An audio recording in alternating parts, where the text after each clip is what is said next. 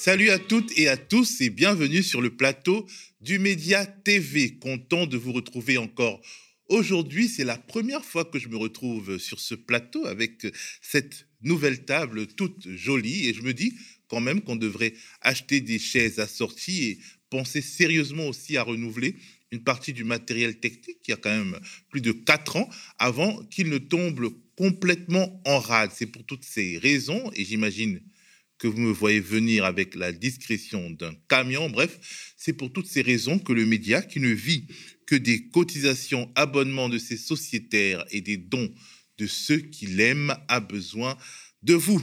Engagez-vous auprès de nous. Nous sommes le jeudi 3 février 2022, la contre-matinale du média, épisode 85. C'est parti.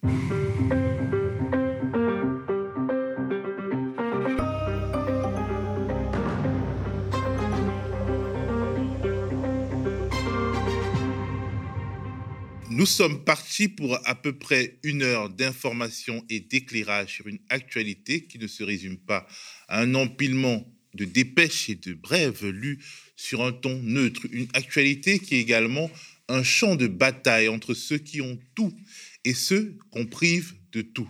Aujourd'hui, je vais m'entretenir par la magie de la visio avec Anne-Sophie Saint-Père et Pierre Januel, co-auteurs de ce livre Comment l'État attaque nos libertés, tous surveillés et punis, paru aux éditions Plomb.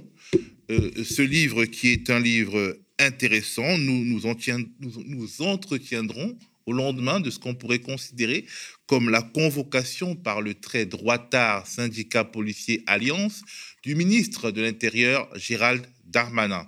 Dans une sorte de grand oral, Darmanin est venu plaider pour son candidat, pas encore candidat, à la présidentielle, dans une sorte de grand écart où il est à la fois patron de la police et prisonnier volontaire du chantage du lobby sécuritaire. Notre pays devient-il, à petits coups, subrepticement, une république policière Nous en parlerons avec Anne-Sophie Saint-Père et Pierre Januel. En deuxième partie de matinale, je serai avec notre journaliste Thomas Dietrich, alors que la tension est à son comble entre la France et le Mali et que l'ambassadeur français à Bamako a été tout simplement expulsé.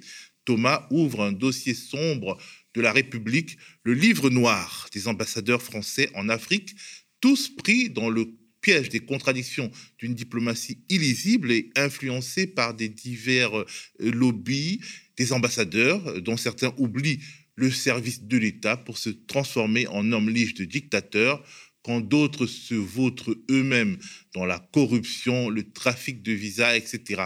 Un naufrage collectif dont tentent de s'extraire tout de même des hommes et des femmes de talent, de bonne volonté et de conviction. Mais commençons par le commencement, c'est-à-dire la titrologie. Aujourd'hui, la une du quotidien Libération est belle, un peu comme un retour dans le passé. C'est une une en forme d'hommage à Monica Vitti, figure du cinéma italien, muse du réalisateur Michelangelo Antonioni. La Vitti éternelle titre le quotidien de centre-gauche dans un de ses jeux de mots dont il a le secret. Euh, donc, euh, on rappelle que Monica Vici, elle s'est éteinte à 90 ans. Le quotidien L'Humanité, qui continue de peaufiner sa nouvelle formule, attaque, bille en tête le chef de l'exécutif université. Macron veut faire payer les familles, titre l'UMA, de manière très affirmative, alors que le chef de l'État a nié l'avoir jamais dit après la polémique qu'il avait lancée lui-même lors de la conférence des présidents d'universités où il avait semblé ébaucher le projet d'une université à l'anglo-saxonne. L'UMA demeure affirmatif, peut-être parce que de nombreux choix opérés lors du quinquennat Macron 1 démentent le démenti présidentiel. Bref, ce jeudi, les lycéens sont dans la rue pour une journée d'action contre la sélection et la précarité. Le logement, dossier en friche du quinquennat, c'est le grand titre de la une, à la une de la dernière édition du Monde. La problématique a été la grande oubliée du quinquennat Macron et il a fallu attendre 2020 pour qu'elle soit remise au goût du jour avec l'arrivée de la ministre Emmanuelle Vargon, nous explique Le Monde. Dans un dossier sur deux pages, le quotidien du soir revient sur des coupes, budgétaires étonnantes, comme le rabotage des APL, le gel du barème des allocations logement ou le lourd prélèvement annuel sur les loyers des HLM instauré en 2018. Le Monde fait aussi le point sur les propositions des différents candidats à la future présidentielle sur une thématique qu'il qualifie de peu audible, le logement.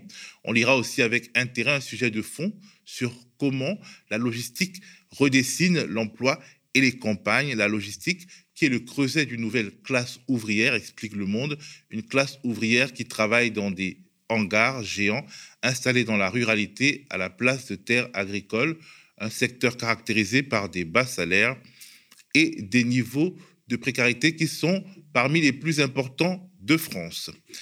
Immigration. La campagne de Macron passe par l'Europe. C'est le titre en forme de constat du Figaro qui parle de Macron qui fait de l'immigration une forme d'arme hybride, enfin c'est comme ça qu'il le, décrit, une forme d'arme hybride de puissance qui veulent nous déstabiliser. Les immigrés sont comme des soldats de je ne sais quel empire au grand plaisir d'une droite qui note à travers le Figaro que Macron reprend ses thèses.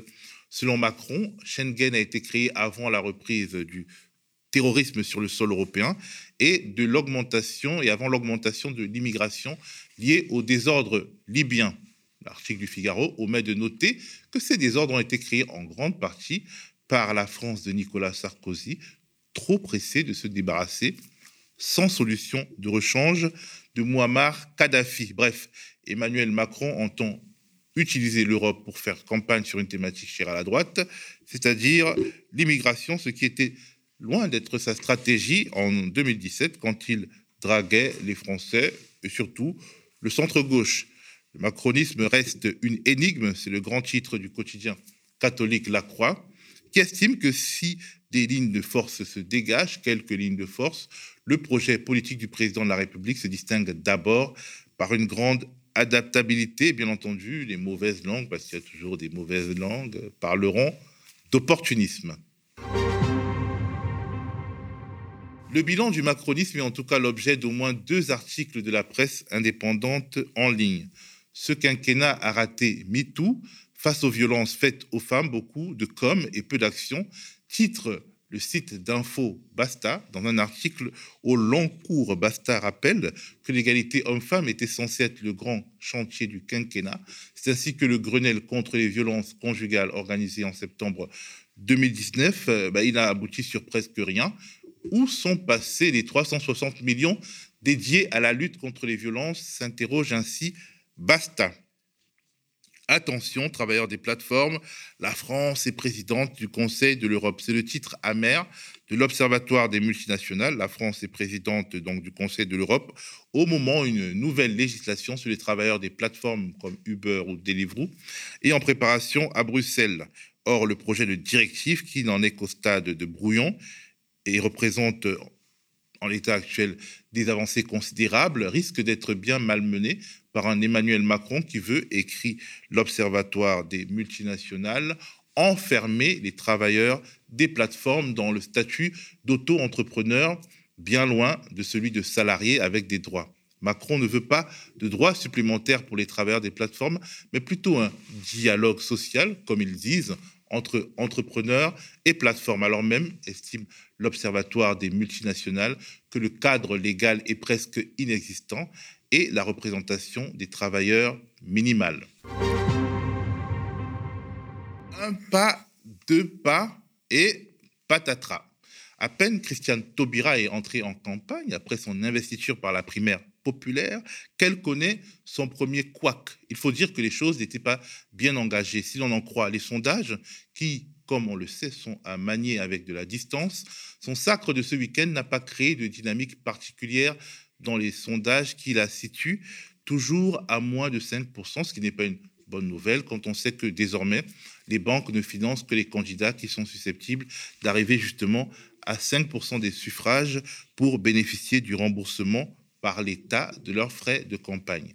Mais hier, comme d'autres candidats, Christiane Taubira est intervenu dans le cadre du grand oral de la Fondation Abbé Pierre qui avait décidé de passer au grill un certain nombre de prétendants au siège présidentiel au lendemain de la publication de son rapport annuel sur le mal logement. Et à cette occasion, l'impréparation de l'ancienne garde des Sceaux de François Hollande a sauté aux yeux de tous.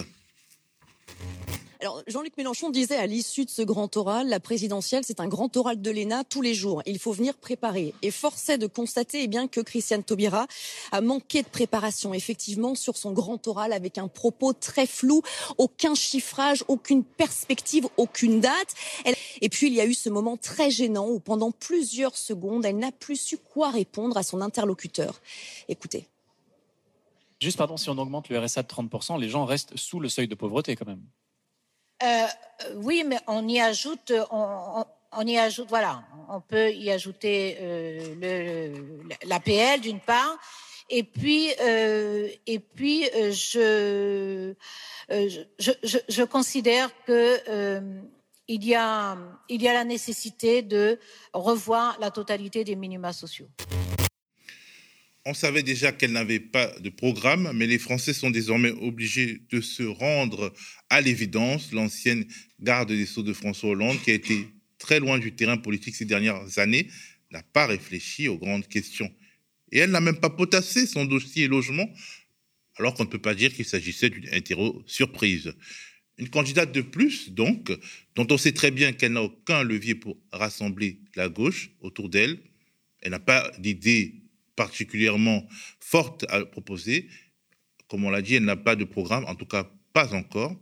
Tout cela nous donne une occasion pour faire de l'autopromo dans son tout nouveau, dans son tout nouveau format hebdomadaire baptisé Qui veut gagner l'Élysée Notre chroniqueur, le stagirite, revient sur ce qu'il appelle la poésie du vide de Christiane Taubira, à regarder sur notre chaîne YouTube, sur notre site internet, le média tv.fr et à partager. Je ne sais pas si à l'avenir, ce qui s'est passé hier sera considéré comme un tournant politique. Hier donc, le ministre de l'Intérieur, Gérald Darmanin, chef de la police, est allé faire campagne auprès de ses hommes pour son grand homme, Emmanuel Macron. Emmanuel Macron qui n'est toujours pas officiellement candidat, il hein, faut le dire. Gérald Darmanin est allé, comme Valérie Pécresse, comme Éric Zemmour et Marine Le Pen, euh, en quelque sorte, reconnaître la légitimité du syndicat Alliance qui organisait son grand oral. Alliance, un syndicat de policiers tellement politisé, très très très à droite, qu'il a refusé de rencontrer euh, Jean-Luc Mélenchon. Alliance, ce syndicat qui au final, euh, euh, qu'au final, les candidats dits de gauche comme Anne Hidalgo, Fabien Roussel, Yannick Jadot n'ont pas voulu rencontrer. Pour évoquer ce fait d'actualité, mais aussi plus largement leurs travaux contenus dans ce livre, que je sors, Comment l'État attaque nos libertés, nous avons invité ces auteurs. Anne-Sophie Saint-Père, chargée de plaidoyer à Amnesty International, mais qui s'exprime ici à titre personnel, et Pierre Januel, journaliste indépendant. Les deux sont à distance, donc on se parlera en visio. Bonjour Anne-Sophie, bonjour Pierre. Bonjour. Bonjour. Alors, je suppose que vous avez regardé la performance de Gérald Darmanin devant le syndicat Alliance. Euh, vous avez peut-être pas tout regardé, mais en tout cas, disons que vous vous y êtes intéressé. Qu'est-ce que vous en dites? Et surtout, au regard du contenu de votre livre, je commence par Pierre Januel. Euh, c'est, je suis pas sûr que ce soit inédit euh, qu'on on essaye de, marquer la campagne présidentielle par, une vision très sécuritaire, un programme très sécuritaire. On, reprend dans notre livre l'exemple de la campagne qui, pour nous, a été un, tournant, celle de 2002, où à l'époque, euh, Jacques Chirac euh, et, l'ensemble des médias l'avaient suivi sur ce point, avaient décidé de mettre la sécurité au centre de la campagne. Euh, effectivement, hier, on a eu plusieurs candidats qui sont venus devant un syndicat très marqué à droite, avec des propositions très tranchées, euh, dire à quel point ils étaient tous d'accord avec les propositions ce syndicat pour rétablir les peines planchées, rétablir euh, l'article qui imposerait un foutage des images des policiers. Voilà, tout, un type de mesures euh, qui sont très marquées. pour nous, en fait, ça, traduit une évolution qui a depuis 20 ans et que dans le livre, on a essayé de retracer avec différentes étapes. Et voilà, ça participe à ce mouvement. Il faut un moment, aujourd'hui, c'est rentable électoralement, très, ça peut être très rentable électoralement, de montrer qu'on est le plus ferme possible sur les questions de délinquance et, qu'on va sur les propositions les plus sécuritaires. Anne-Sophie Oui, bah, je, je, rejoins évidemment tout, tout, ce que dit Pierre. Euh, parmi les éléments, par exemple, qui ont été abordés euh, par, euh, par Gérald Darmanin devant le syndicat Alliance, il y avait la question des interdictions administratives de manifester. donc, c'est une mesure qui, qui, a été censurée par le Conseil constitutionnel dans le cadre de la loi anticasseur en 2019. Qu'est-ce que c'est? En gros, ça permet au préfet d'interdire à des individus d'aller manifester. c'est une mesure qui est extrêmement liberticide. Le droit de manifester, ça relève de la liberté d'expression, c'est une liberté fondamentale. Donc, permettre au pouvoir exécutif d'en priver un individu, non pas pour ce, qu'ils ont fait, hein, mais pour ce qu'on craint qu'ils pourraient faire, donc de manière préventive, c'est euh, extrêmement attentatoire aux libertés. Et, euh, et hier, donc le, syndicat Alliance a interrogé euh, Gérald Darmanin sur cette mesure, qui, qui, a commencé à expliquer que oui, le gouvernement pourrait essayer de revenir avec une nouvelle proposition allant dans ce sens-là. Euh, et on peut regretter que le ministre de l'Intérieur, qui est aussi garant des libertés publiques, euh, dans le cadre d'une campagne, aille plutôt dans le sens de ce que semble souhaiter ce syndicat policier, plutôt que d'expliquer la décision du Conseil constitutionnel, d'expliquer pourquoi ce n'était pas possible dans le cadre constitutionnel d'imposer ce type de mesures, euh, et aussi de rappeler que le rôle de la police, ça n'est pas seulement de la répression, mais c'est aussi la protection des droits et libertés fondamentales, et que cette mesure-là est attentatoire pour les droits et libertés fondamentales. Alors, euh, euh, euh, j'y pense à l'instant, c'est-à-dire ce qui me semble quand même particulier cette fois-ci en 2022, c'est que Alliance choisit finalement d'être une sorte d'arbitre électoral en disant à tous les Français, voici les bons candidats, voici les ou le mauvais candidat. Est-ce que là, on n'a pas quand même affaire à un tournant parce que l'armée, comme la police, essaie au moins de faire semblant de tenir à équidistance les candidats, au moins les gros candidats, euh, euh, dans la tradition républicaine française C'est pas la première fois qu'un syndicat euh, se politise et essaye de, mettre comme arbitre de la campagne. En fait, ce qui est un peu regrettable, c'est à quel point toute une partie de la classe politique va suivre des positions très extrêmes parce que voilà, parce que il s'agit de qu'on est au cœur de la campagne. Euh, et, c'est plus ça qui est gênant. C'est pas tant que les, syndicats essayent d'imposer leur point de vue, mais c'est que les, politiques soient aussi, aillent les suivre aussi facilement. On, est sur un mouvement, et par exemple, ce que, disait Anne-Sophie sur les interdictions administratives euh, est intéressant. On, a de plus en plus donné des pouvoirs qui étaient auparavant à la justice à la police, par des interdictions administratives, par des, par des possibilités d'assignation à résidence pendant un état d'urgence. On a tout ce mouvement-là qui est en gros, arrêtons de passer par le juge, donnons directement les pouvoirs à la police. Et c'est ça qui est inquiétant, c'est-à-dire que on, continue ce mouvement et le, fait que le gouvernement continue à dire que c'est une bonne chose est quelque chose, à mon sens, d'assez inquiétant. Alors, en, pensant à notre entretien, à votre livre et à l'actualité, je me suis dit que décidément, pendant la campagne électorale, les coups portés à l'état de droit continuent. Je pense notamment au Conseil constitutionnel qui a validé des mesures euh, prévues dans la loi sécurité globale et retoquées dans un premier temps, en particulier euh, l'usage des drones dans les opérations euh, de police. Pourquoi donc cette volte-face des sages, comme on dit, des sages qui ne sont pas toujours très sages, et qu'est-ce que ça peut entraîner comme conséquence? Alors, cette décision, enfin, je ne suis pas sûre qu'on peut, qu'on peut rattacher ça à la question de la campagne électorale. Hein. Euh, mais c'est absolument pas. La campagne électorale, alors qu'on regarde ailleurs, ben en fait, il y a un mouvement de fond qui se poursuit.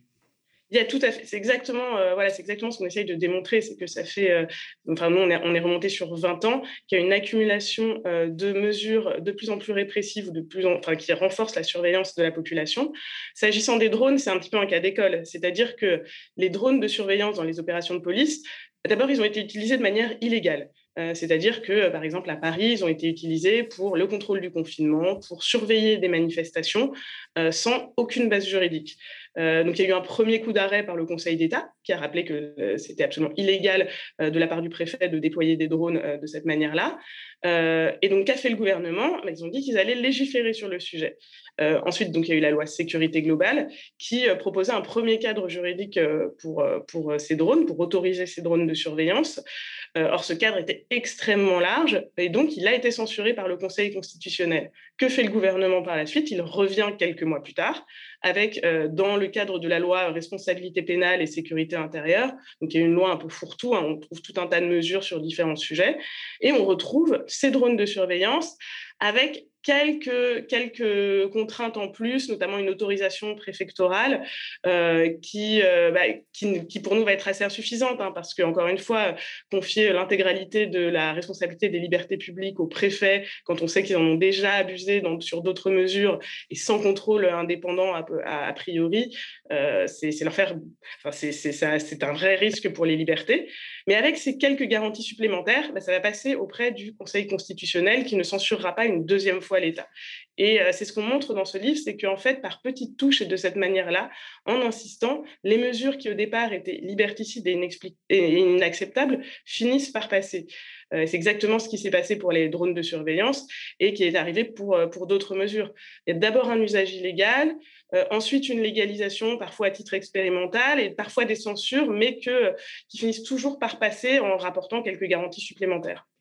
Alors, il y a aussi le Conseil d'État qui a validé, euh, alors euh, c'est assez, euh, c'est une nuance qui est importante, même si elle ne saute pas aux yeux, le fichage des opinions politiques, là où en fait on, parlait du fichage des activités, des activités potentiellement délictueuses, Pierre.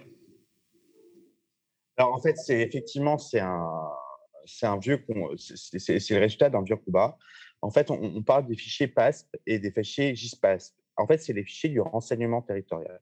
Ces fichiers sont censés contenir l'ensemble des personnes qui sont des atteintes graves à l'ordre public. Normalement, c'est les manifestants violents, les hooligans. Mais voilà, ce, qui, est surprenant, c'est le volume. C'est-à-dire que c'est des fichiers qui ont chacun, contiennent à peu près 60 000 fiches chacun et avec une augmentation qui a été très très forte entre 2017 et 2020 en fait, puisqu'on a une augmentation de 20 000 personnes dans ces deux fichiers et, qui marque en fait un peu le résultat de la crise des gilets jaunes. Donc on a, c'est des fichiers qui cessent de grossir parce que parce qu'on considère de plus en plus de personnes comme des menaces et les décrets qui sont passés et que le Conseil d'État n'a que très faiblement censuré euh, permettent en fait d'aller beaucoup plus loin dans les informations recueillies, puisque maintenant, par avant, en fait, on avait une limite, c'est-à-dire on ne pouvait pas afficher euh, s'il aurait strictement l'opinion politique, mais uniquement ce qui est relevé de l'activité des personnes.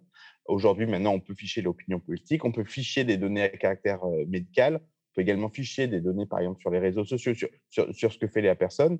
Et, ça montre en fait, et c'est un, des points de vue qu'on a essayé de montrer dans le livre, c'est-à-dire que la question des libertés, ça, va sur plusieurs aspects. Ça va sur la question du droit de manifester, ça va aussi sur la question du fichage, avec des possibilités de fichage qui sont de plus en plus facilitées, parce qu'aujourd'hui, on a voilà, on a tout informatisé, on a tout sur Internet.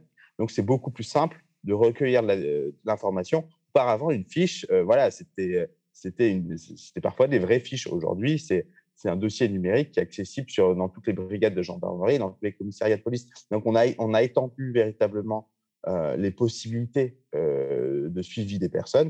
Et je pense que ça ne va pas sans inquiétude, puisque, voilà, parce qu'à la fin, euh, voilà, c'est plus, voilà, encore une fois, on est passé. Je suis pas sûr que toutes les personnes qui étaient sur, sur les ronds-points ont, ont, conscience qu'elles sont aujourd'hui fichées, non pas j'y passe comme potentielle menace à la sécurité publique pour les dix prochaines années. En plus, bon, là, ce qui s'est passé avec le Conseil d'État, c'est manifestement une sorte de d'interdiction en trompe-l'œil, c'est-à-dire a priori non, on ne peut pas afficher euh, les, euh, bah, les, opinions politiques, mais en réalité, euh, il suffira que la CNIL donne un accord pour que. C'est ça. En fait, il faut il faut juste que le ministère de l'Intérieur repasse par par la CNIL. En fait, ce que le Conseil d'État a dit, c'est ce qui n'est pas normal, c'est la procédure, c'est-à-dire que sur ce point-là précis, la CNIL n'avait pas été consultée, vous auriez dû euh, contacter la CNIL. Et effectivement, la, CNIL avait râlé à l'époque sur le fait qu'elle avait découpé. Parce que normalement, sur tous les décrets de fichage, la CNIL est consultée au préalable, donne un avis, et ensuite le gouvernement est censé suivre l'avis. Mais là, elle n'avait même pas été consultée, sur ce point précis. Mais globalement, c'est ce que disait Anne-Sophie sur la question des contre-pouvoirs. C'est effectivement souvent, on a parfois des décisions courageuses du Conseil d'État comme du Conseil constitutionnel, mais avec un mode d'emploi pour dire comment, comment ça peut repasser la pression.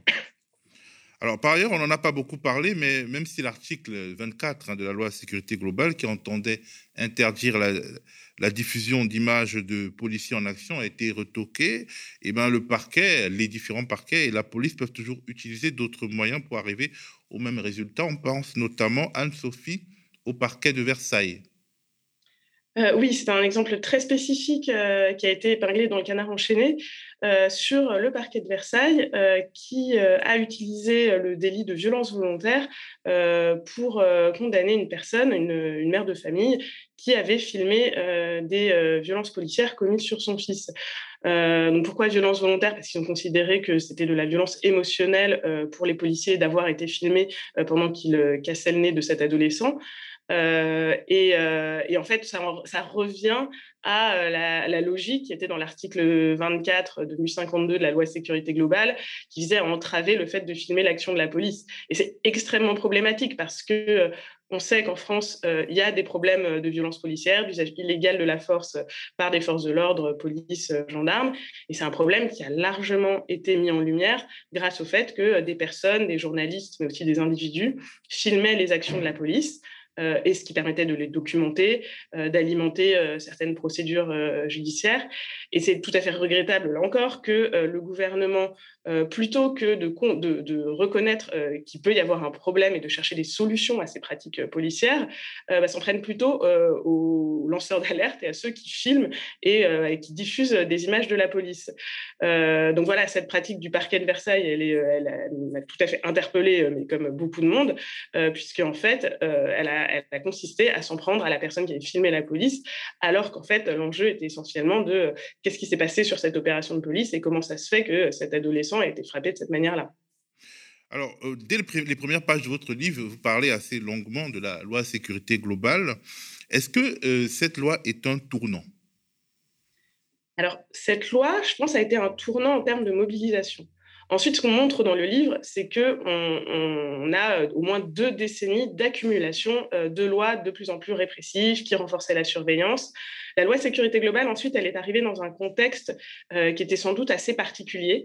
D'une part, parce que on sortait d'une vague de manifestations qui a été très durement réprimée avec des violences policières extrêmement visibles. donc, ça a choqué la population. On était aussi l'année du mouvement mondial suite au décès de George Floyd, qui dénonçait les violences policières et qui s'est ressenti jusqu'en France. Il y a eu de très grandes manifestations, notamment de soutien à Dama Traoré. il y avait eu aussi l'affaire Cédric Chouviat plus, tôt dans l'année. Euh, et puis l'affaire Michel Zecler en plein au moment de la loi de sécurité globale. Donc en fait, je pense que cette loi, ça a été un, petit peu la goutte d'eau qui a fait se mobiliser beaucoup plus de personnes que d'habitude sur la question euh, des libertés publiques. Et, euh, dans, en ce sens-là, on peut se dire que c'est un, un tournant, puisque cette mobilisation a réellement permis euh, des avancées, a réellement permis qu'on gagne sur quelques points, notamment le fait que cet article 24 ait malgré tout été censuré, sur le fait que les drones à cette époque-là et l'utilisation des drones de police ait largement été censurée. et d'ailleurs, quand ils sont repassés dans la loi sur, la euh, la responsabilité pénale et la sécurité intérieure, il n'y a pas eu beaucoup de mobilisation et on peut aussi se demander à quel point le Conseil constitutionnel aurait pu être influencé s'il y avait de nouveau eu des milliers de personnes dans la rue toutes les semaines pour dénoncer ces atteintes aux libertés. Euh, donc, en ce sens-là, la loi sécurité globale est un tournant. Mais il faut la replacer dans un contexte où on a une accumulation de ce type de législation et qui continue par la suite, puisque, encore une fois, on l'a dit, les drones sont revenus très rapidement euh, et qu'il euh, y a eu la loi sécurité globale, mais on a enchaîné aussi sur la, ensuite sur la loi sur les principes républicains, sur une il y a une loi de programmation sur la sécurité intérieure qui arrive. Donc, donc c'est un tournant dans une belle continuité, on va dire. Alors, vous décrivez dans votre livre une France qui se fait tirer les oreilles par des instances internationales, notamment par l'ONU, mais qui fait la sourde oreille. Oui, tout à fait. C'est bah, pour la plupart de ces lois, de, ces grandes lois qui portent atteinte aux libertés, mais également dans le cadre, pour le, pour la, dans le cadre des, des, manifestations et sur la question des pratiques policières, que ce soit les violences policières ou les arrestations, il y a eu des alertes de rapporteurs spéciaux des Nations Unies, de commissaires aux droits de l'homme du Conseil de l'Europe, et puis également au niveau national hein, de, de la défenseur des droits, de la CNCDH. Donc, euh, donc, il y a des alertes d'autorités administratives ou euh, d'organisations internationales. La difficulté, c'est qu'aujourd'hui, elles ne sont pas prises en compte euh, par les autorités, de la même manière d'ailleurs que les alertes des ONG sont très largement ignorées. Alors, Pierre, Pierre, quels sont les débats de fonds sécuritaires sur lesquels les candidats à la présidentielle qui vient devraient s'attarder et quels sont les débats sur lesquels les citoyens devraient aller chercher ces candidats? Bah, nous, on pense qu'il faut replacer la question des libertés au centre, parce qu'effectivement, c'est lorsque après, la difficulté, c'est que chaque, chaque militant a, ses propres causes. Et, la liberté est souvent, les, questions de liberté publique sont souvent en, fond, c'est-à-dire ce qu'on montre par exemple sur les militants écologistes, c'est-à-dire qu'on peut avoir un, appareil répressif qui, qui, s'exerce contre les militants écologistes. Eux vont, vont, vont pas spontanément, eux veulent peut-être d'abord se mobiliser pour le climat, mais s'aperçoivent que la question des libertés publiques, elle, navigue, elle est, en fait, c'est une sorte de fond. Et c'est ce qu'on a essayé de montrer dans le livre. Il n'y a pas eu une grande mesure qui est un tournant sur, euh, euh, sur, sur, sur, la question des politiques sécuritaires. C'est quelque chose qui s'est toujours exercé par petites touches. C'est ça qu'on a essayé de retracer. C'est-à-dire que on n'est pas arrivé du jour au lendemain. Par exemple, on, indique que le nombre de délits qui sont contenus dans le code pénal a pratiquement doublé en 20 ans on, est passé de 48 000 à 68 000 personnes détenues. On a une augmentation de la durée de la rétention pour les étrangers qui fait qu'en 25 ans, on est passé de une semaine maximum en centre de rétention à, euh, aujourd'hui trois mois, et voire, des possibilités supplémentaires.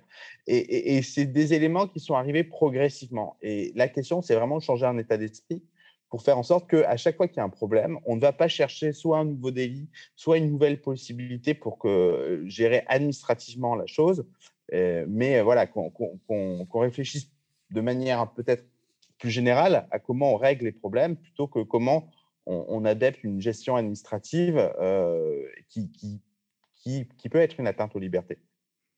Alors, euh, dernière question, Anne-Sophie. Euh, votre livre ne se veut pas une sorte de euh, d'aide à la dépression. Il est un livre de combat. Et vous estimez qu'on peut agir, que les citoyens peuvent agir pour enrayer cette machine folle. Ils l'ont déjà fait avec l'article 24 de la loi sécurité globale qui a été retoqué grâce à la mobilisation. Ils peuvent encore le faire. Comment peuvent-ils le faire, Anne-Sophie? Oui, tout à fait. Notre but n'était pas euh, de déprimer tout le monde. Et justement, c'est la, mobilisation autour de la loi sécurité globale, ça montre qu'il ne faut pas forcément grand-chose euh, pour, euh, pour gagner. Il suffit, justement, comme le mentionnait Pierre, que les personnes se rendent compte qu'elles commencent à être impactées par ces mesures liberticides et qu'on aille sur une mobilisation au-delà des gens qui suivent d'habitude la question des libertés publiques pour obtenir des reculs. on peut, on peut d'ailleurs se dire que potentiellement le gouvernement va a hésité un peu avant de se lancer dans, les, dans l'enjeu de la reconnaissance faciale, voyant la mobilisation qu'il y avait autour de la loi de sécurité globale et le fait qu'il y avait une, résistance en face.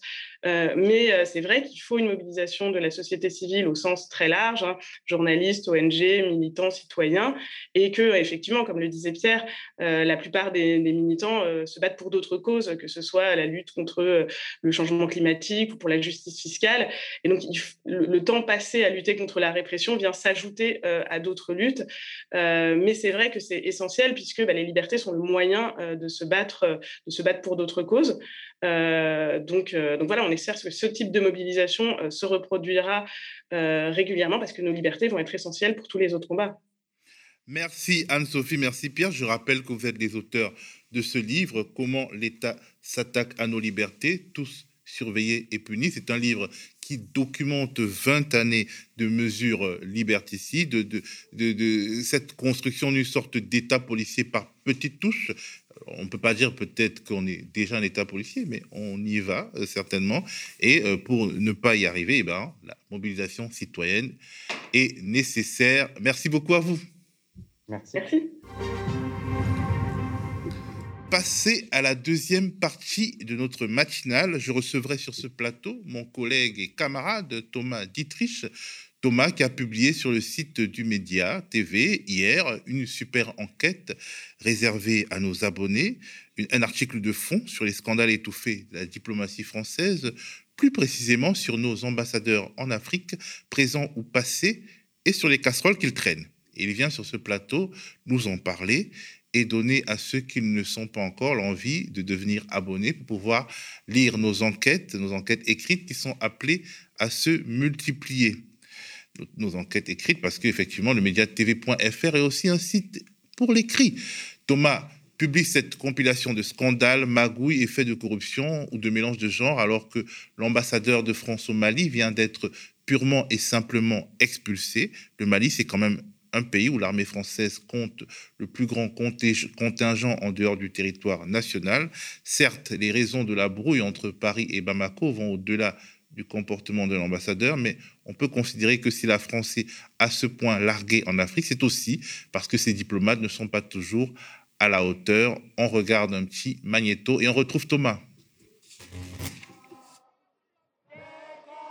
Le gouvernement militaire de transition au Mali a demandé lundi à l'ambassadeur de France de quitter le pays.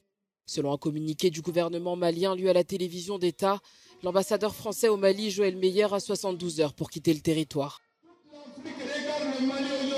L'ambassadeur de France à Bamako, son Excellence Joël Meyer, a été convoqué par le ministre des Affaires étrangères et de la coopération internationale qui lui a notifié la décision du gouvernement qui l'invite à quitter le territoire national dans un délai de 72 heures. Cette mesure fait suite aux propos hostiles et outragés du ministre français de l'Europe et des Affaires étrangères a tenu récemment et à la récurrence de tels propos par les autorités françaises à l'égard des autorités maliennes, en dépit des protestations maintes fois élevées. Le gouvernement français n'a pas immédiatement réagi à cette expulsion qui intervient en temps de crise diplomatique entre le Mali et la France, seulement quelques jours après que les autorités maliennes ont demandé aux soldats danois de quitter le Mali. Aujourd'hui, euh, la décision qui est prise ne mérite pas un commentaire qui consiste à dire on prend note comme le fait le ministre des Affaires étrangères. Je pense qu'il faut immédiatement renvoyer évidemment l'ambassadeur du Mali, euh, qui devrait déjà, au moment où on se parle, être dans l'avion. Euh, je pense qu'il faut bloquer euh, l'intégralité des avoirs des dirigeants maliens en France, qu'il faut d'ailleurs bloquer l'aide au développement à destination du Mali, et accessoirement qu'il faut bloquer l'intégralité des transferts de fonds financiers, y compris individuels, qui partent de France vers le Mali et qui représentent 12% du PIB euh, du Mali. Euh, je n'accepterai pas que la France euh, soit humiliée comme elle l'est par le gouvernement malien et je ne supporterai pas que notre armée soit humiliée comme elle l'est par le gouvernement rester sur Place, Bien sûr que Salut Thomas. Salut Théophile. Ça va? Ça va très bien et toi? Ça va. Alors, on a pu voir de multiples réactions de la classe politique française suite à l'expulsion de l'ambassadeur de France au Mali. Est-ce que la rupture est vraiment consommée entre Paris et Bamako? Est-ce qu'on a atteint un point de non-retour? Alors c'est vrai qu'il y a eu des réactions, surtout d'ailleurs euh, très à droite de l'échiquier. On a eu euh, Éric Zemmour et puis Marine Le Pen. Alors, euh, il y a eu Valérie Pécresse aussi. il faut quand même qu'on en parle de cette réaction parce qu'elle demande à ce qu'on renvoie par avion l'ambassadeur du Mali en France. Sauf qu'il y a quand même un petit problème. Ça fait deux ans qu'il n'y a plus d'ambassadeur du Mali en France, puisque c'était passé un peu inaperçu. En février 2020, c'était juste avant le confinement, donc on était dans la psychose du coronavirus. L'ambassadeur du Mali en France avait dénoncé les débordements des soldats français qui, au Mali se comporteraient mal, notamment en boîte de nuit, dans les restaurants. Bon, c'est quelque chose d'assez coutumier, et c'est vrai que ça n'a pas plu à Paris.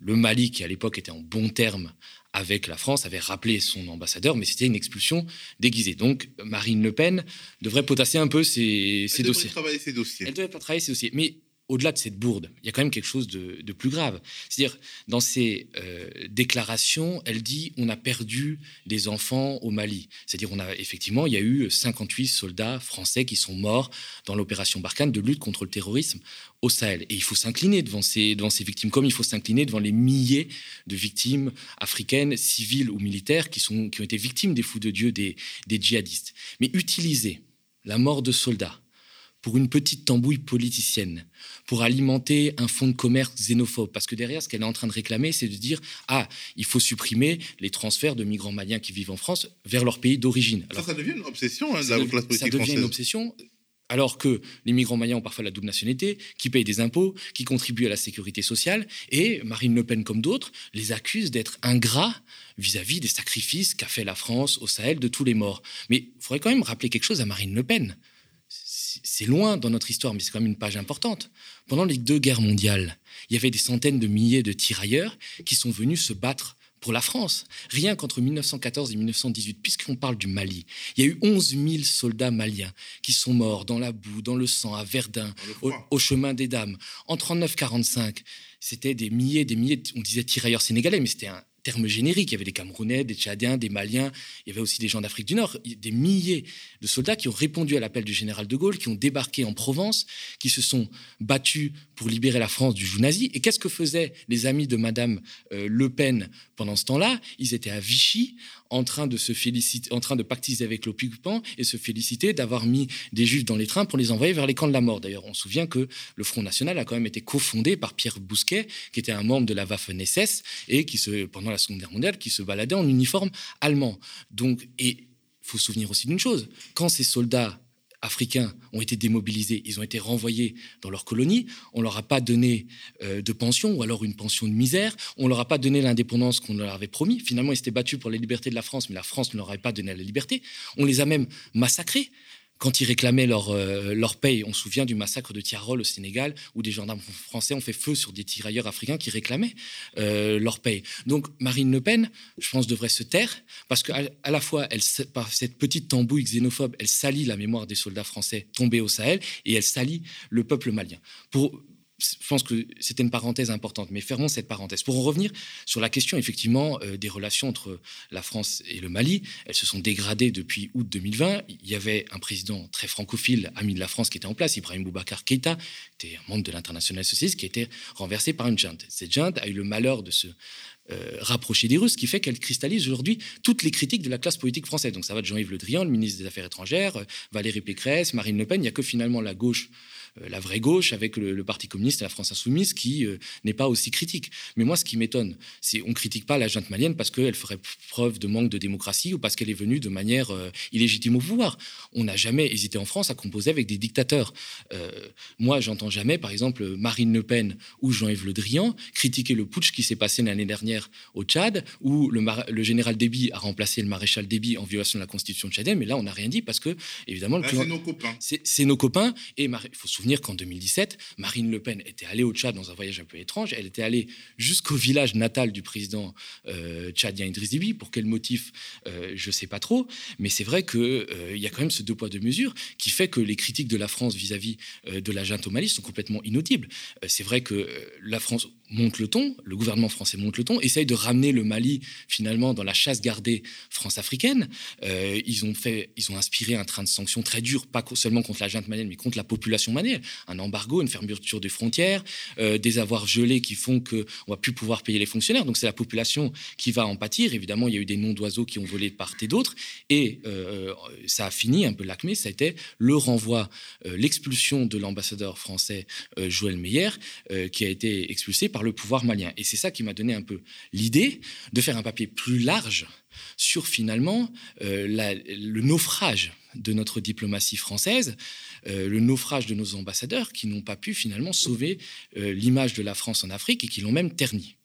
Alors, à t'entendre, on a l'impression que les ambassadeurs de France en Afrique sont aussi quelque part comptables du naufrage de la politique africaine de la France. Ce sont ceux qui sont aux premières loges en Afrique, après tout, et qui auraient dû peut-être alerter sur les modifications, les mutations profondes qui sont à l'œuvre et une forme de détestation de l'État français qui a grandi. Est-ce que eux aussi, ils ont failli Le corps des ambassadeurs, est-ce qu'il a failli euh, en Afrique? Alors, c'est pas les seuls responsables. Mais en fait, il y a deux phénomènes qui font que finalement, il y a eu un déclassement de la diplomatie française, qui était un peu une sorte de, noblesse d'État. Euh, la France s'enorgueillissait d'avoir la diplomatie. Euh, Saint John Perse, Romain Gary étaient passés par le Quai d'Orsay. Donc, il y a eu deux phénomènes à partir des années 2010. Ça veut dire, il y a eu des baisses d'effectifs C'est-à-dire que, euh, notamment, l'Afrique a été plus touchée puisqu'on a supprimé 40% des fonctionnaires en poste euh, du ministère des Affaires étrangères en Afrique et dans l'océan Indien. Euh, donc ça, ça a été vraiment, vraiment un coup dur. Ce qui fait qu'on n'a plus, on plus les moyens de nos, ambitions. On n'est plus capable de porter une diplomatie conquérante. Il y a eu des réductions de budget. Finalement, Mitterrand dirait après, disait après moi, il y aura que des comptables. Finalement, la diplomatie a été victime de ça. Et puis, il y a eu un deuxième phénomène qui est euh, effectivement la sécurisation. En tout cas, on a commencé à voir notre politique extérieure sous l'angle sécuritaire, avec les différents conflits dans lesquels on s'est engagé en Libye, en Côte d'Ivoire, et après avec la lutte contre le djihadisme au Sahel, euh, et notamment au Mali.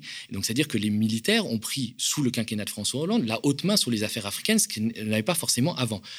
Laurent Fabius, qui était à l'époque ministre des Affaires étrangères, ne s'intéressait pas du tout à l'Afrique, lui, s'intéressait plus au Moyen-Orient, et finalement ceux qui avaient l'oreille de François Hollande, c'était Jean-Yves Le Drian qui était ministre de la Défense et euh, Benoît Pugat qui, est, qui, était, qui a réussi l'exploit d'être le chef d'état-major particulier de Nicolas Sarkozy, puis le chef d'état-major particulier de François Hollande, ce qui est un cas inédit dans la Ve République. Il faut savoir se placer. Il faut savoir se placer et qui a monté.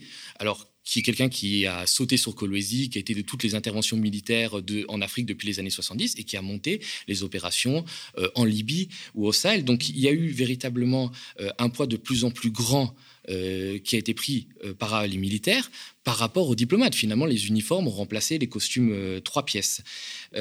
même, même alors effectivement, c'est vrai que cette histoire d'expulsion d'ambassadeurs pourrait, comment dire, symboliser l'acmé finalement du déclassement de la classe diplomatique française, même, même si c'est pas la première fois que en Afrique on expulse un ambassadeur, même si Marine Le Pen croit le contraire. Je pense qu'on peut regarder un petit magnéto.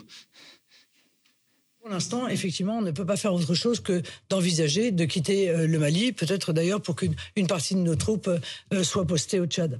Si vous étiez élue présidente, vous rapatriez immédiatement euh, la force française? Ah, Écoutez, a-t-on vu, mais a-t-on vu un exemple Existe-t-il dans l'histoire un exemple un exemple d'un ambassadeur qui est renvoyé alors même que nos troupes sont sur place à la demande du gouvernement? Est-ce que ça existe? Est-ce que ça a existé? Moi, je n'ai pas souvenir de ça. Ça a existé. Et oui, ça a existé. Euh, d'ailleurs, elle adore le Tchad et ça a existé au Tchad, puisque en 2000, l'ambassadeur de France à N'Djamena, Alain de, Dubois-Péan, a été expulsé du Tchad par le président Déby. En fait, il avait eu le malheur d'aller annoncer au président tchadien que euh, le groupe pétrolier français Elf n'investirait pas dans le sud du Tchad, ce qui avait beaucoup énervé Déby, qui euh, avait pris un cendrier et avait voulu frapper l'ambassadeur de France avec. Il aimait beaucoup les cendriers. Ce qui fait à la fin de sa vie, on avait remplacé les cendriers par des cendriers en plastique, comme ça, ça, ça faisait moins mal quand il les lançait. Et Alain Dubois-Péan avait été expulsé euh, du, Tchad, mais ça n'avait pas remis en cause les relations très fraternelles qu'il y avait entre Paris euh, et N'Djamena. Là, ce qui se passe à Bamako, au Mali, c'est euh, un tournant. Ça veut dire que véritablement, la, junte au pouvoir a décidé de, créer un casus belli avec la France et de ne pas se laisser gouverner comme ça a pu être le cas dans les décennies précédentes où finalement les ambassadeurs, par exemple de France, pouvaient agir comme des sortes de proconsuls sur place et être plus puissants que le président local. Parce qu'en fait, euh, il s'agissait quand même d'ambassadeurs très interventionnistes. En mai dernier, d'ailleurs, tu révélais euh, l'ingérence flagrante de l'ambassadeur de France au Tchad, Bernard Cochery, dans les affaires intérieures tchadiennes. Est-ce que tu peux nous raconter? Alors, c'est vrai qu'il y a eu des ambassadeurs très interventionnistes et ça existe encore. C'est la phrase de, de, Gramsci qui dit que l'ancien monde se meurt, le nouveau tarde à apparaître et c'est dans cet entre-deux-mondes que surgissent les monstres. Finalement, ces ambassadeurs-là qui existent encore très interventionnistes, très zélés euh, en Afrique, sont un peu les monstres hein, de, cette, de, ce monde de ce monde agonisant. Ce sont les porte-flingues d'une France-Afrique qui est en train de, mourir. Et Bertrand Cochery, euh, c'est vraiment un symbole de euh, ces ambassadeurs très dirigistes. Il était ambassadeur en Guinée, où il est très, très ami avec Alpha Condé. Après, il était ambassadeur au Congo. On voit en général qu'ils font les anciennes colonies d'Afrique francophone. Il y a une sorte de spécialisation. Et puis, il a atterri au Tchad, où en avril 2021, le président tchadien Idriss Déby, euh, notre grand ami, est mort euh, dans des circonstances troubles au front contre les rebelles et on a mis son fils au pouvoir. Ce qui évidemment n'a pas beaucoup plu à la population tchadienne qui euh, s'est levée euh, a manifesté dans les rues. D'ailleurs, l'armée tchadienne a tiré. Et euh, il y avait effectivement une coalition d'opposition avec des membres de la société civile qui s'activaient pour porter la protestation. Et ces gens que je connais, qui sont le président de la Ligue tchadienne des droits de l'homme, la Convention tchadienne pour la défense des droits de l'homme, un jour m'ont appelé, m'ont dit Mais on ne comprend pas trop parce que l'ambassadeur de France, M. Cochery, nous, nous, nous convoque quasiment à l'ambassade et nous dit qu'il ne faut pas manifester. C'est quand même une ingérence assez flagrante dans les affaires intérieures tchadiennes. D'ailleurs, dans les manifestants, dans les manifestations, il y a eu des pancartes qui ont été brandies contre l'ingérence de ce Bertrand Cochery, euh, qui finalement euh, se prenait pour euh, s'ingérer dans les affaires dans les affaires tchadiennes. Et en fait, faciliter la chose à un ordre anticonstitutionnel. Et, même promettait que si ces opposants étaient conciliants, on pourrait éventuellement les faire rentrer au gouvernement. Donc j'avais, je me souviens, fait un tweet qui avait été démenti immédiatement par l'ambassade de France au Tchad, qui avec Morgue avait dit que ce n'était que des rumeurs. Et il y avait eu un article de Mediapart qui avait confirmé à quel point Bertrand Cochery s'ingérait dans les affaires intérieures tchadiennes, essaie de faire pression sur des manifestants pour pas qu'ils ne, pour pas qu'ils protestent contre, un, contre la violation de la Constitution, contre la violation de la Constitution, contre un pouvoir ami euh, de Paris, mais finalement, ça n'a pas justifié un quelconque rappel à l'ordre, puisqu'il est toujours en place et il continue à avoir un rôle en coulisses très fort pour soutenir euh, la transition tchadienne, que, euh, qui, elle, on n'appelle absolument pas un putsch. Parce qu'en fait, il y a aussi une junte au Tchad. Hein. Alors, tu parles aussi dans le papier d'un étrange ambassadeur de France en Guinée, amateur de grands crus et grand défenseur de l'ancien président Alpha Condé, qui a été renversé, un dirigeant très controversé à tout le moins, qui euh, donc euh, est parti à la suite d'un coup d'État. Alors, euh, c'est un monsieur qui s'appelle Marc Fombostier. Je pense qu'il va rester dans les annales de la diplomatie française, puisqu'il était avant d'être au Togo et en Guinée, il était consul de France à Hong Kong. Et il s'est fait rappeler de son poste. Tu sais pourquoi? Parce qu'il avait piqué deux bouteilles de vin des grands crus dans une soirée de la haute société. Il les avait planquées dans son pantalon et s'était barré avec. Ah, et on paye mal nos ambassadeurs. On paye, on paye, visiblement très mal nos ambassadeurs. Donc le monsieur s'est fait pincer. Il a été rappelé à Paris, mais il n'a pas été placardisé puisqu'il a quand même eu des postes qui euh, restent des belles ambassades parce que c'est quand même notre pré, enfin ce qu'on considère comme notre précaré africain. Et il a fini par atterrir en Guinée où il s'est de nouveau, il s'est accoquiné avec euh, Alpha Condé, euh, qui était un ancien grand opposant, qui avait suscité beaucoup d'espoir à son arrivée au pouvoir, mais qui a très vite déçu, qui s'est mis à réprimer son peuple. Il a notamment fait tirer sur la foule, sur des manifestants, pour pouvoir modifier la Constitution et faire un troisième mandat qui lui permettrait de mourir au pouvoir. Et dans une, euh, une intervention complètement lunaire devant le Sénat, cet ambassadeur de France en Guinée, euh, Marc Fombostier, défend complètement Alpha Condé, dit qu'il n'y a pas trop de violation de l'homme, que ça s'améliore, et d'ailleurs que Alpha Condé est très francophile, qu'il euh, rend beaucoup de services à la France, y compris de manière discrète, et il nous a rendu beaucoup de services au Mali. Et là, en lisant ça, ce truc-là était passé complètement euh, inaperçu, complètement sous le, sous le radar. Je me, suis, je me suis un peu intrigué parce qu'effectivement, on sait que en 2020, la France a soutenu bec et ongle le président malien Ibrahim Boubacar Keïta qui était menacé par la rue parce qu'il était considéré comme un roi fainéant, il était considéré comme étant corrompu, comme étant mal élu. Donc il y a une large France de la population malienne qui s'est révoltée contre lui et euh, qui voulait le, le, faire tomber. Et la France faisait tout pour qu'il soit maintenu au pouvoir. Et je me souviens, moi j'étais au Mali au moment, les jours précédant le coup d'État et le coup d'État, euh, il y avait des opposants euh, maliens qui me racontaient qu'Alpha Condé les appelait et leur disait ben, euh, écoute, je t'envoie un peu d'argent si tu arrêtes de manifester. Donc est-ce que c'est ce genre de service dont parlait euh, Marc Fombostier, qui justifie une sorte de reconnaissance éternelle de cet ambassadeur de France en Guinée à, euh, au président guinéen, qui par ailleurs était un dictateur, on peut se le demander. Mais ça montre bien toutes les compromissions, toutes les bases besognes à laquelle peuvent se livrer ce genre d'ambassadeurs. Mais le problème, c'est qu'en général, à, la, fin, il bénéficie d'une belle promotion.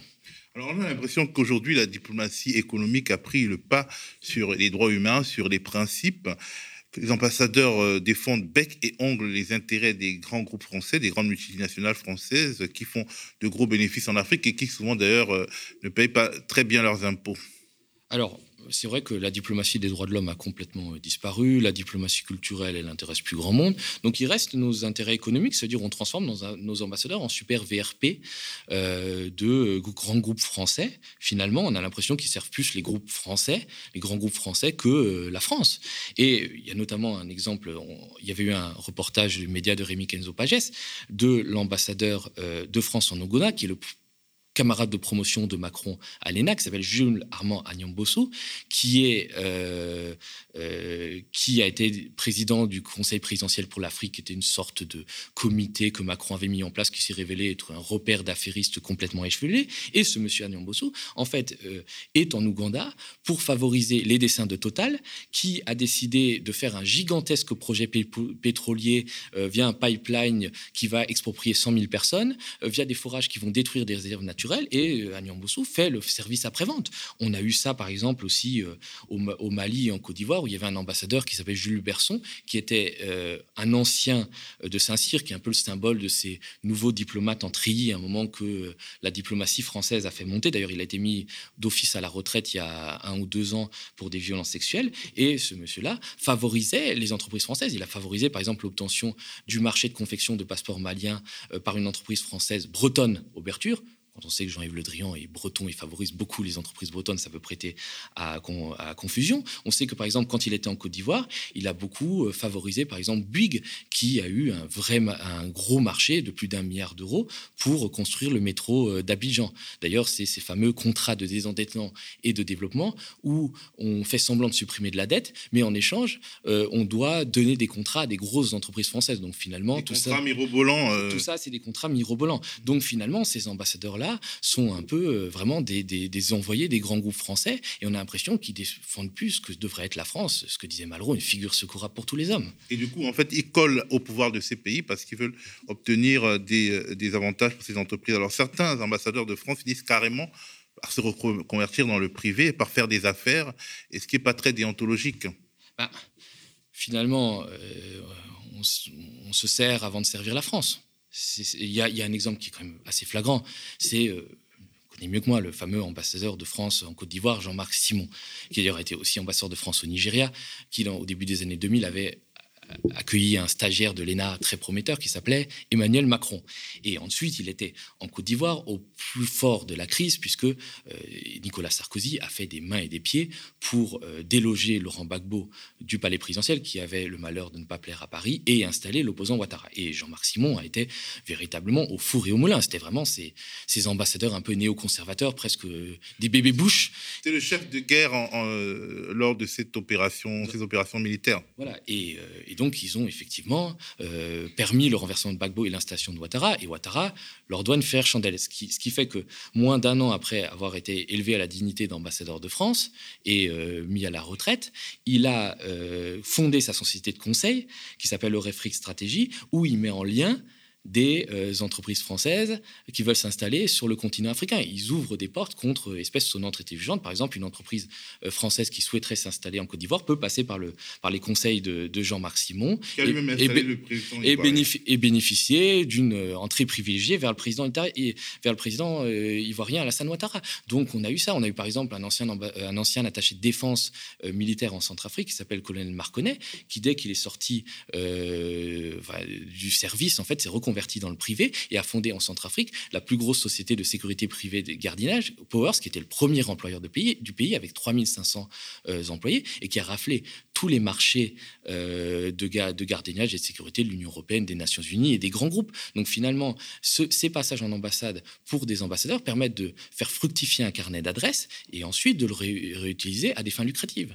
Et ce qui est, pas, ce qui ce qui est absolument pas déontologique, par exemple, Jean-Marc Simon aurait dû attendre trois ans parce qu'il y a un délai entre le moment où il a quitté la Côte d'Ivoire et le moment où il est revenu faire des affaires, et ce délai n'a absolument pas été respecté. Et rien ne s'est passé. Alors, dans ton enquête, tu racontes, tu racontes aussi les dérives euh, de certains ambassadeurs qui sont complètement en roue libre, qui commettent des délits bien peu compatibles avec leur fonction et l'éthique euh, diplomatique, comme en Centrafrique, avec un personnage pour le moins étonnant. Raconte-nous, Thomas.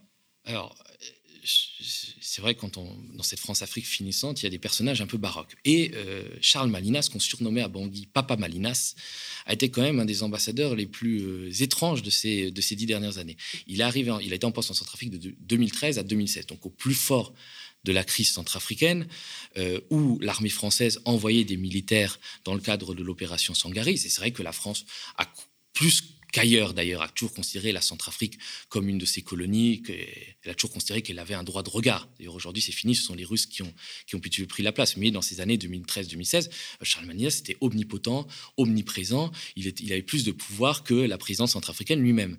Sauf que au-delà de, ce pouvoir démesuré pour un ambassadeur étranger, euh, Charles Malinas a fini par être mis à la retraite d'office parce qu'il a participé à un trafic de visas, ce qui arrive assez régulièrement, notamment en Afrique, c'est-à-dire qu'on vend des visas euh, à des personnes qui ont les moyens de se les payer. C'est-à-dire qu'il euh, faut quand même avoir, euh, des fois plusieurs années de salaire. Et c'est vrai qu'en Centrafrique, il y avait des gens qui, subissant la guerre civile, voulant fuir la guerre, la mort, voilà, étaient prêts à payer plusieurs milliers d'euros pour aller se réfugier en France. Sauf qu'il n'a pas vendu que des visas à des victimes, il a vendu aussi des visas à des bourreaux, puisque des combattants radicalisés de Boko Haram, mais aussi de la Séléka... Boko Haram qui est une secte islamiste. Hein secte islamiste, mais aussi djihadiste, la djihadiste, mais aussi de la CEK, qui était qui est un groupe armé centrafricain à dominante musulmane et qui a, euh, on va dire, euh, comment dire, commis beaucoup d'exactions contre les chrétiens, favorisant les conflits interconfessionnels. Ben, ces combattants-là ont eu des visas pour aller en France, en déjouant tous les protocoles de sécurité. Ils sont arrivés en France, dans certaines mosquées de la banlieue parisienne, et puis le renseignement intérieur a commencé à tirer euh, la sonnette d'alarme en disant mais attendez, qu'est-ce que c'est ça? Pourquoi il y a des mecs qui arrivent et qui finalement pourrait commettre des attentats sur le sol français. Et on s'est rendu compte que, effectivement, Charles Manila euh, faisait beaucoup de largesse dans la délivrance des visas et on a soupçonné un enrichissement illicite. Sauf qu'il a été mis à la retraite, mais il n'y a jamais eu de procédure pénale qui a été engagée contre lui, alors que finalement, il a mis en danger la France, il a mis en danger euh, nos compatriotes. Et ces histoires de trafic de visas, elles, sont, elles sont fréquentes. Hein. Elles existent dans beaucoup de pays, mais là, c'était vraiment bien par exemple, documenté. Au Tchad, jusqu'à quelques années, c'était 3 millions de francs CFA, 4500 euros pour acheter un visa pour aller en France. Acheter euh, sur le marché noir. Acheter sur le marché noir, bien sûr. Avec euh, des, soit des personnels de l'ambassade passant à côté, on va dire, par la, par la bande, en, en contournant les voies officielles. Alors ça peut aller même très loin puisque tu as révélé qu'un ambassadeur français au Tchad avait probablement couvert l'assassinat d'un opposant local dont on commémore aujourd'hui d'ailleurs le 3 février les 14 ans de la disparition. Est-ce que tu peux nous raconter cette terrible histoire que euh, ceux qui s'intéressent vraiment à l'Afrique parmi euh, ceux qui nous regardent connaissent? Parce qu'on en a déjà parlé ici, l'affaire Ibni on a beaucoup parlé ici et on en a beaucoup parlé parce que Ibni Omar Mohamed Saleh, qui était un opposant tchadien, c'était un grand homme. C'était un mathématicien, il était professeur de mathématiques à l'université euh, d'Orléans, et puis c'était un homme de paix. Euh, dans un chat qui avait toujours été ravagé par la guerre, il disait euh, Nous condamnons la prise du, pouvoir par les armes, et nous condamnons aussi sa confiscation par les armes. Lui, il voulait pas rentrer dans ce cycle un peu de violence où on créait des rébellions. Donc c'était un homme droit. Et pas dans l'ethnicité aussi. Et pas dans l'ethnicité. Et ce qui s'est passé, c'est que le 2 février 2008, il y a eu une attaque rebelle sur N'Djamena. Euh, à l'époque, Idriss Déby était un peu, le président tchadien était un peu en froid avec Nicolas Sarkozy. Euh, ils s'entendaient pas très bien, donc Nicolas Sarkozy avait refusé que les avions français qui étaient en poste euh, à N'Djamena aillent bombarder euh, les rebelles. Et donc, il avait laissé Idriss Déby un peu livré à son sort. Les rebelles entouraient le palais. Et là, on a entre en scène l'ambassadeur de France à N'Djamena, qui s'appelle Bruno Fouché, qui vient de la DGSE, c'est son premier poste d'ambassadeur. Et alors que les rebelles euh, entourent le palais, moi j'ai pu consulter des télégrammes diplomatiques où il dit euh, oui, mais en fait les rebelles sont défaits, ils travaillent sur le fleuve à la nage, ils fuient sur des motos, donc tout va bien. Et il envoie ce télégramme à Paris pouvant peut-être influencer Nicolas Sarkozy, parce que dans la nuit qui a suivi, Nicolas Sarkozy a pris le parti de soutenir Idriss Déby contre les rebelles, a envoyé notamment des militaires qui sont partis de Libreville, qui sont arrivés à N'Djamena, a fait en sorte que les rebelles soient bombardés par des hélicoptères de, mercenaires, mais qui étaient dirigés depuis l'aéroport tenu par les Français. Donc finalement, on se demandait si ce Bruno Fouché-là, pour qui il roulait? Est-ce qu'il roulait pour la France ou est-ce qu'il roulait pour, euh, pour Idriss Déby? Et euh, les rebelles euh, se replient de N'Djamena et Idriss Déby décide de se venger. Et il envoie un commando arrêter trois opposants, dont Ibn Omar, qui n'ont rien à voir avec les rebelles. Et parmi eux se trouve Ibn Omar Mamad Saleh. Il l'emmène. On n'a jamais su ce qu'il est devenu officiellement, mais d'après les télégrammes diplomatiques et les notes confidentielles de la DGSE que j'ai pu consulter, les témoignages que j'ai pu recueillir, on sait qu'il est mort des suites de torture dans la nuit qui a suivi.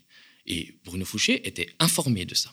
Et quand la presse, quelques jours plus tard, lui pose la question, lui dit Mais est-ce que vous savez ce que, sont, les, ce que sont devenus les trois opposants? Bruno Fouché répond Ah non, on ne sait pas. On ne sait pas et on se renseigne. Mais par contre, on sait qu'ils ont eu des collusions avec les rebelles, ce qui était absolument faux. Donc il couvre le crime. Il justifie. il justifie ce qui s'est passé. Et jamais, encore une fois, même s'il y a eu une procédure judiciaire qui a été ouverte en France pour l'assassinat d'Ignou Mohamed Saleh, jamais il n'a été inquiété euh, par la justice. Il y a même eu une mise en scène assez grotesque et qui montre toute la déliquescence de la France-Afrique et tout ce que tout ce que dont, toutes les bassesses dont sont capables certaines personnes finalement pour défendre les, intérêts de la France ou en tout cas la raison d'État. Euh, à un moment, Nicolas Sarkozy se rend à N'Djamena euh, un mois après la disparition de l'opposant, il y a une vraie mobilisation internationale, puisque c'était un professeur de mathématiques, c'était quelqu'un qui avait beaucoup de réseaux. Donc euh, Nicolas Sarkozy part à N'Djamena en proclamant, en disant oui, je vais faire toute la lumière sur son sort. Et notamment, je vais rencontrer la femme d'Ibni Oumar Mamad Saleh. Et l'épouse d'Ibni Oumar Mamad Saleh refuse. Donc là, l'ambassadeur de, France, euh, tout le monde est embêté. Est-ce que l'ambassadeur de France, Bruno Fouché, va monter une mystification en faisant passer la sœur de l'épouse d'Ibni Oumar Saleh pour l'épouse? Cette sœur-là qui était beaucoup plus accommodante. Dire, on a organisé une fausse rencontre entre Carla Bruni, qui était l'épouse de Nicolas Sarkozy, et une, une, une dame qu'on a fait passer pour l'épouse d'Ibni Mohamed Saleh, de manière à faire croire que finalement la famille d'Ibni Mohamed Saleh faisait confiance à la France pour faire toute la lumière sur le sort de cet opposant, alors que finalement on avait couvert le crime. Donc ça va finalement très loin. Couvert et justifier le crime. C'est terrible. Finalement, est-ce qu'il n'y a y a rien à sauver euh, pour euh, les ambassadeurs français en Afrique? Sont-ils euh, finalement à l'image de Jean-Yves Le Drian, complètement dépassés, nostalgiques d'une période où ils pouvaient encore maintenir l'Afrique sous une forme de tutelle? Ah, je pense qu'effectivement, voir dans quel état se trouve Jean-Yves Le Drian en ce moment, qui bafouille, qui traite des députés communistes français de porte-parole de la Jeanne Mayenne, on, se dit qu'effectivement, ils sont dépassés par les événements. Ils ne comprennent pas que finalement, on ne peut plus agir comme à l'époque des réseaux focards. Euh, L'Afrique a changé, il y a eu l'irruption des peuples, des pouvoirs africains ne sont plus aussi dociles vis-à-vis de la France, et euh, finalement, on n'est plus, les maîtres du jeu. Mais heureusement, et je voudrais finir peut-être ce tableau très sombre et ce livre noir sur une note d'espoir, euh, par exemple, il y a eu des ambassadeurs qui ont essayé de faire différemment, de corriger les erreurs et notamment de dire aux militaires que vous faites, euh, aux militaires français que vous faites n'importe quoi au Sahel et que cette guerre contre le terrorisme, vous êtes en train de la perdre. Il y avait une dame qui s'appelait Evelyne Decor qui est ambassadrice, qui a été ambassadrice de France au Tchad, puis ambassadrice de France au Mali, et qui s'est heurtée aux militaires, qui, euh, aux militaires français qui étaient euh, au sourire colonial et qui n'avaient que, euh, qui ne juraient que par la politique de la grosse Bertha, qui oubliaient que finalement le djihadisme est aussi alimenté par la misère et qu'il faut du développement pour le régler. Et les militaires les militaires français, cornaqués par Jean-Yves Le Drian, ont obtenu qu'elle soit rapatriée prématurément du Mali, où elle était pourtant ambassadrice, et elle a été placardisée, tu sais où? Aux terres australes et antarctiques françaises. Donc, euh, elle est voir les pingouins euh, du côté des îles Kerguelen. Les mines de sel. C'est un, peu les, un peu les mines de sel. Et euh, ce sont ce genre de gens qui sont l'honneur de la France. Et ça, ça a été raconté dans la presse. Mais moi, j'ai une histoire personnelle avec. je ne l'ai jamais mais j'ai une histoire personnelle avec cette dame. J'ai un lien fort avec le Tchad. Je me suis rendu en 2016 au Tchad euh, c'était au moment des élections. Bien sûr, Idriss Déby, grand ami de la France, avait bourré les urnes. Et il y avait des amis de la société civile qui étaient euh, en Bastille. Je suis me suis rendu sur place avec peut-être un peu de don quichotisme pour les soutenir. Donc moi, ce qui se trouve, ce qui, je suis arrivé à N'Djamena, ça n'a pas fait long feu. J'ai été moi aussi en Bastille et on m'a pas amené au commissariat ou dans une prison normale. On m'a amené derrière la présidence, euh, un endroit où on rentre très facilement, mais on sort beaucoup plus difficilement. On amène les, opposants politiques. Et je me suis retrouvé avec un ministre de l'Intérieur, le ministre de l'Intérieur de l'époque, le ministre de l'administration du territoire, Monsieur Ahmad Bachir, euh, qui était très virulent avec moi, qui me donnait des gifles. Euh, en plus, il était dans un état second, il buvait un peu de whisky, après il allait prier, il revenait, il buvait un peu de whisky. Enfin, tout ça a été très étrange. Il prenait des photos de moi menotté. Et euh, il a eu une discussion, puisqu'à un moment, l'ambassadrice de France, Evelyne Decor, l'a appelé. Moi, j'avais rien demandé, puisque j'étais parti. Euh, j'essaie d'avoir un peu de cohérence, c'est-à-dire on ne va pas critiquer la France-Afrique et au premier problème, euh, aller se réfugier dans une ambassade de France. Mais Evelyne Decor l'a appelé et pendant 30 minutes, elle a essayé de le convaincre de m'expulser et de pas me de pas m'envoyer six pieds sous terre. Alors que peut-être elle, elle devait se dire mais c'est quoi ce petit Français, ce gauchiste illuminé qui vient en Afrique, euh, qui vient au Tchad, on a déjà suffisamment de problèmes en ce moment, mais elle a, euh, elle s'est battue pour que euh, voilà j'ai la vie sauve et je lui dois en partie le fait qu'on puisse se parler aujourd'hui. Et je suis revenu après en France et je lui ai envoyé un mail pour la remercier. Et elle m'a dit une chose qui m'a beaucoup marqué. Elle m'a dit j'ai fait remerciez pas. J'ai fait simplement ce que tout, ambassadeur de France doit faire. Et c'est ça, et c'est au service de la France. et c'est ça que devrait être nos diplomates en Afrique. Et malheureusement, ça fait longtemps que la majorité ont délaissé cette grandeur d'âme et cette capacité de détachement au profit de villes intérêts. Au service de l'État, de la République, au service de l'intérêt général, ça manque. Merci Thomas. Merci à toi.